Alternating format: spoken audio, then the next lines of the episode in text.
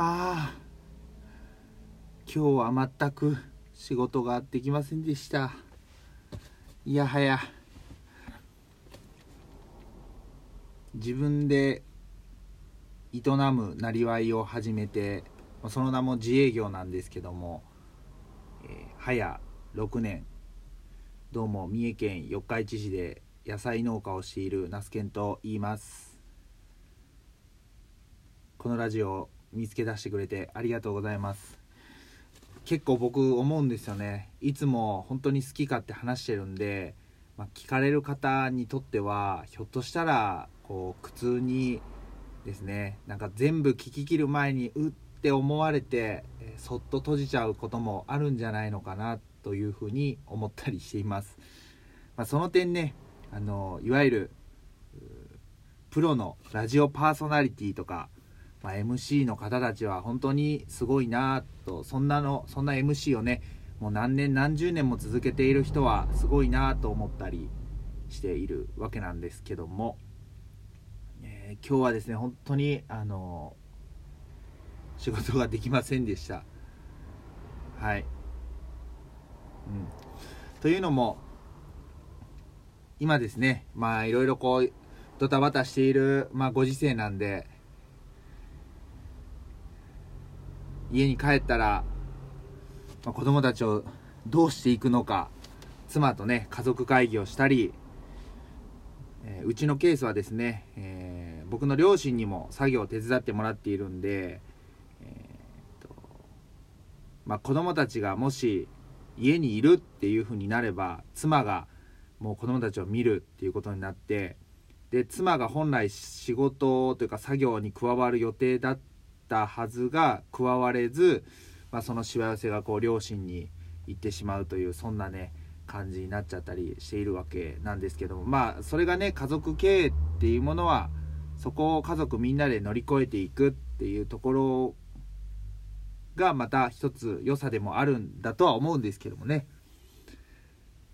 なかなか思うようにいかない感じでございます。はい。うん。まあ今日はですねまあって言ってもまあそんなことばっか話しててもねどうかなと思うんであの皆さんって飲み物ですね普段何飲まれますか？まあ、マイボトルなんかをね持ち歩いている方は、まあ、水とかあと毎朝、えー、お茶をね、えー、入れてそれを飲むとか、まあ、あと、まあ、市販のお茶をマイボトルに入れるとかコーヒーを入れるとかですね。いやいやそんなマイボトルなんて持たないからこうペットボトルその都度買うよっていう方もいるかもしれません、えー、皆さんどうでしょうか？僕はですねうんもうごちゃ混ぜです。はい。ちょっとお茶飲ませていただきますまあ、仕事柄ですね、なかなかこう、マイボトルをこう持ち歩いていたとしてもですね、なんか使い勝手がこう、悪いんですよね。あのうん。例えば、例えばですけど、ペットボトル、あ、ごめんなさいね。ペットボトルだと、まあ、えー、まあ暑い時期だと、夏場だとね、凍らして、まあ、氷代わりに持ち歩くことができますよね。でも冬場なんかは、まあ、マイボトルとか、その都度、まあ、あったかいお茶を飲むということもできますけども、冬場がどうしてもこう、水分を取る機会、飲み物を取る機会っていうのが、こう、夏場に比べると圧倒的に減ると思うんですよね。なので、うん、僕はまあ、夏場は、あ主に、え、ペットボトルの緑茶ですね。と、あとは、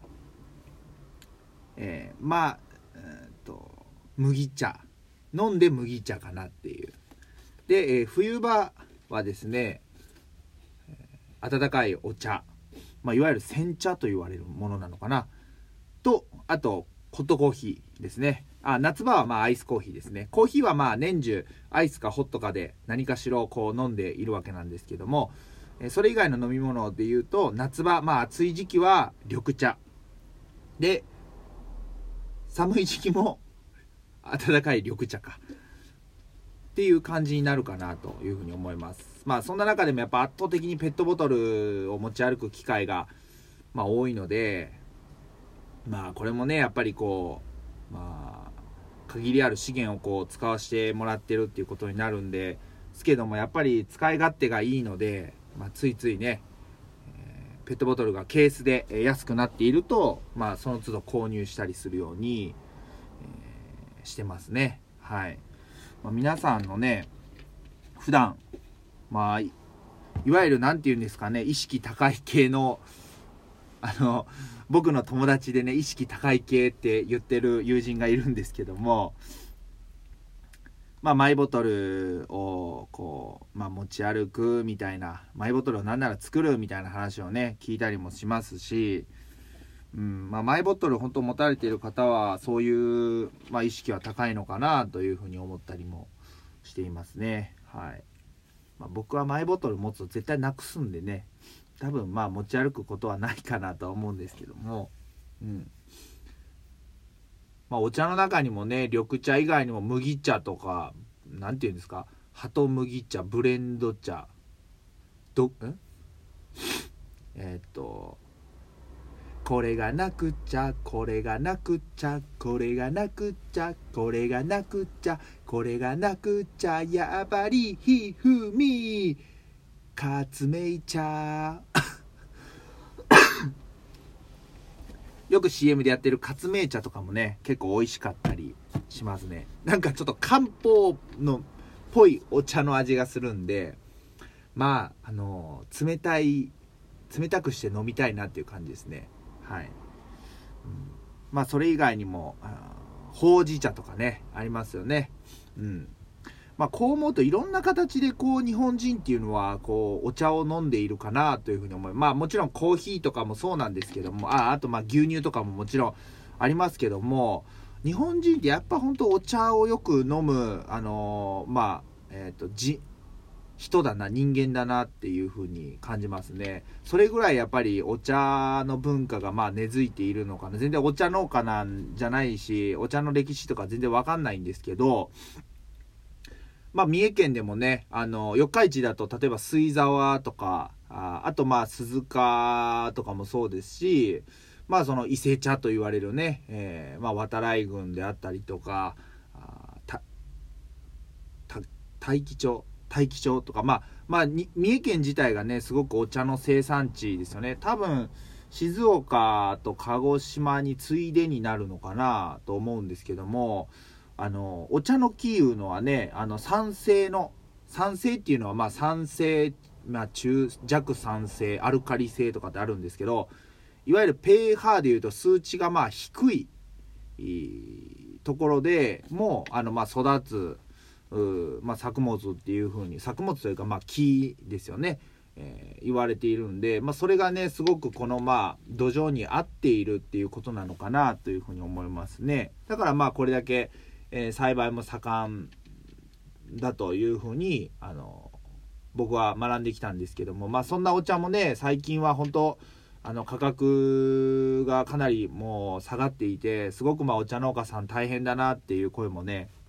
あの聞いたりするんで、まあ、ちょっとでもですねあのまあ、えー、お茶を飲んで、えー、まあどのお茶でもいいと思いますよ。緑茶でもあのどのお茶でもお茶を飲んでまあ、あのそのちょっとでもね消費に貢献したいなというふうに思っているわけなんですよね。はい。まあ、こんな感じですね。僕はだからまあ緑茶をよく飲んでいるということかなというふうに思いました。うん。今、今こうやってね、ラジオ収録しながら飲んでいるのも緑茶ですね。はい。うん。ね。まあこんな感じでね、えー、まあうだうだ話してても、また、あの中身の薄いラジオになってしまうんで、今日はこの後ですね、えー、友人とやっているポッドキャスト番組、お味噌汁ラジオの、えー、収録があります。ただ、えー、極力ね、あのこう接触というかあを避けて収録しようっていうことを今回の収録からちょっと決めましていわゆるテレラジオと言ってですねあのまあ、え、タブレットもしくはパソコンとあと携帯を2台使って最近、まあ、流行りの Zoom というね、アプリを使って、えー、まあ、みんなで、えー、画面越しにみんなをこう見ながら収録は、まあ、携帯でやるという。ただ、そんな中にも、まあ、音質を、にはこだわってしっかり収録していこうという、まあ、新たな取り組みですね。えー、まあ、うちのプロデューサーであるシナヤンがですね、テレラジオという造語を作りまして、これはひょっとしたら新しいジャンルになるのかなと思ったりしています。なんか、テレラジオ、